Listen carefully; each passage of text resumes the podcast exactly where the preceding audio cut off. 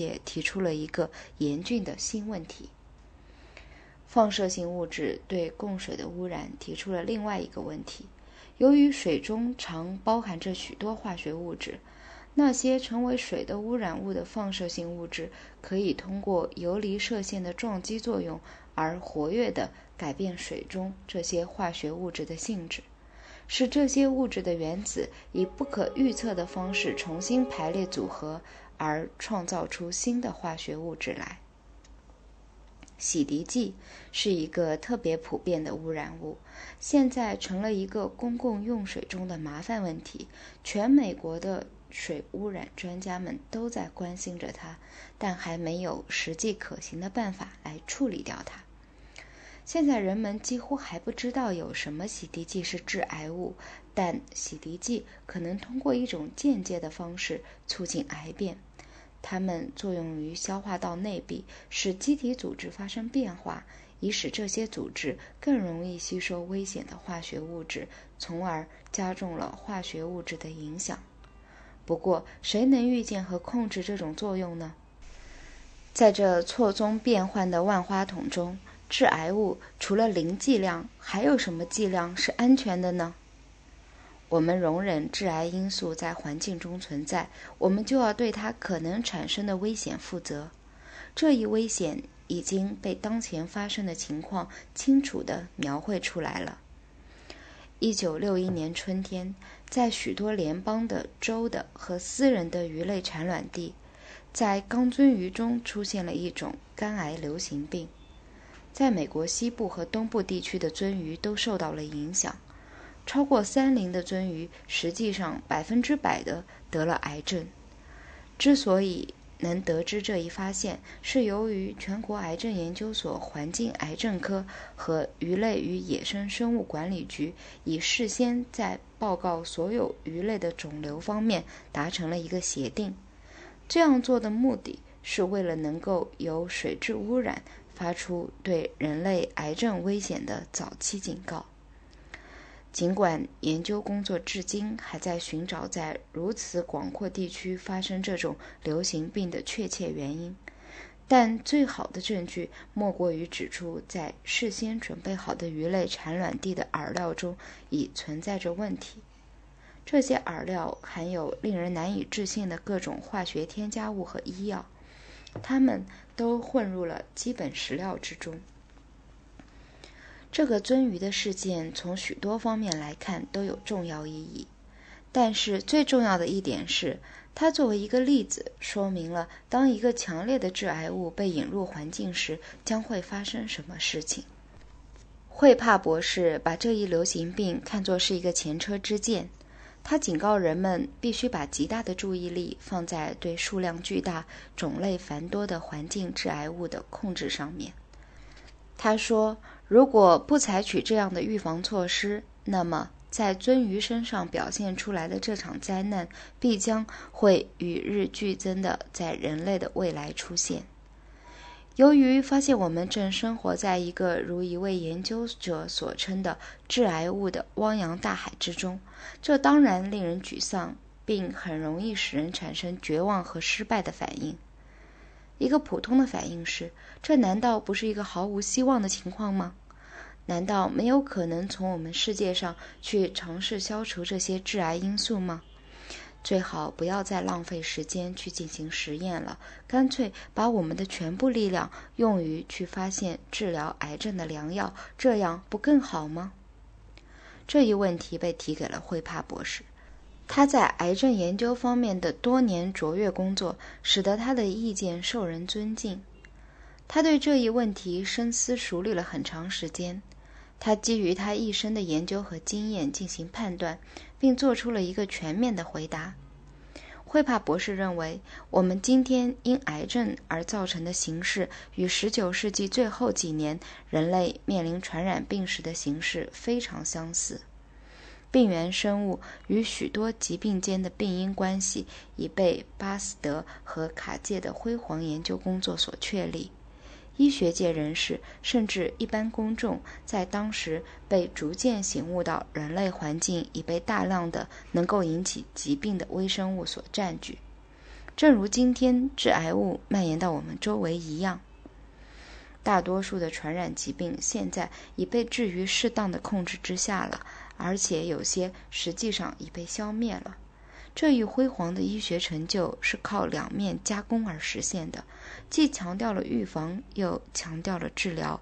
且不管神奇药丸和起死灵药在外行人头脑中占有多么突出的地位，实际情况是。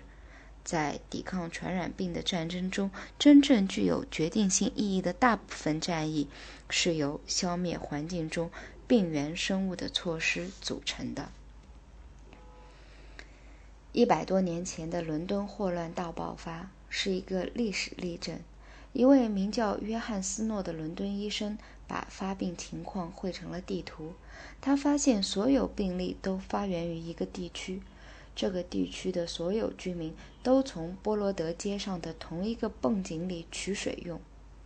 作为一个迅速果断的预防医学行动，斯诺博士更换了那个泵井的把柄。该流行病由此就被控制住了，不是通过用一种药丸去杀死，当时尚未有人知的引起霍乱的微生物，而是把它们排除于人类环境之外。甚至从治疗手段来看也是这样，减少传染病的病灶比治疗病人更能取得成效。现在结核病已相对比较稀少的原因，主要是与这样一个事实有关，即一般人现在很少有机会去和结核病病菌相接触。今天，我们发现我们的世界充满了致癌因素。将我们全部力量或大部分力量集中到治疗办法，甚至想能找到一种治愈癌的良药的这种攻克癌症的斗争，根据惠帕博士的见解，将是要失败的，因为这种做法没有考虑到环境是致癌因素的最大的储存地。环境中的这些致癌因素继续危害新的牺牲者的速度，将会超过至今还无从捉摸的良药能够制止癌症的速度。以预防为主与癌症斗争是一种尝试性的办法，但为什么我们在采取这种办法的时候却总是这样迟缓呢？可能是因为治疗癌症病人的目标比起预防癌症来更加激动人心、更加实在、更加引人注目和更加值得报酬吧。惠帕博士这样说。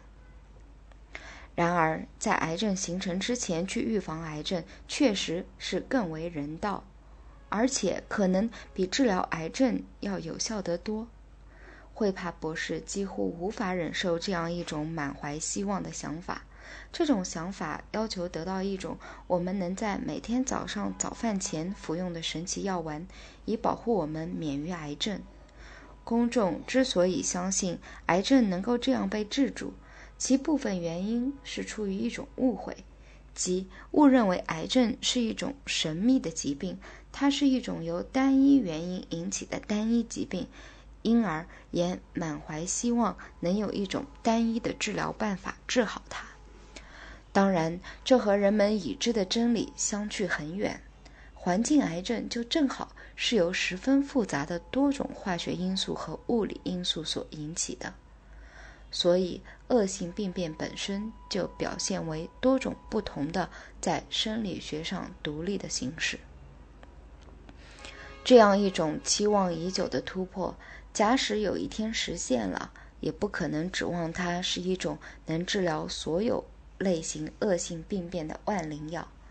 虽然这种对良药的寻找还会作为一种治疗手段继续下去，以挽救和治疗那些已经得上癌症的受难者，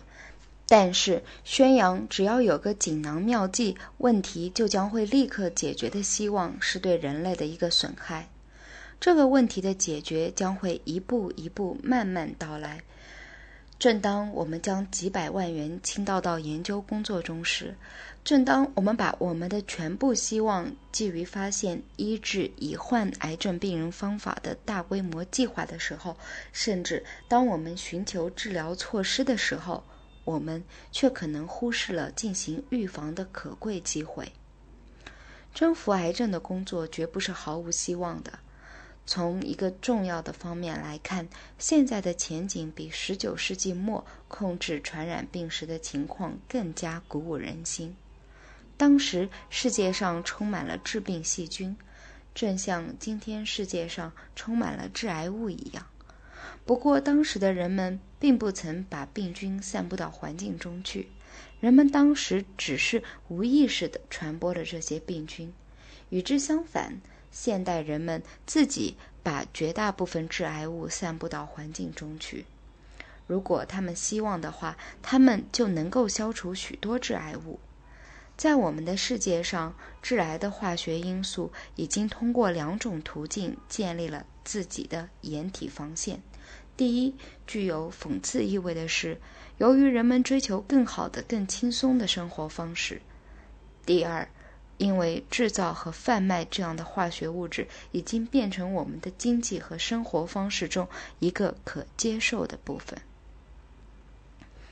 要想让所有化学致癌物现在或将来能够全部从世界上消灭掉，可能是不现实的。但是，相当大比例的化学致癌物绝不是生活的必需品。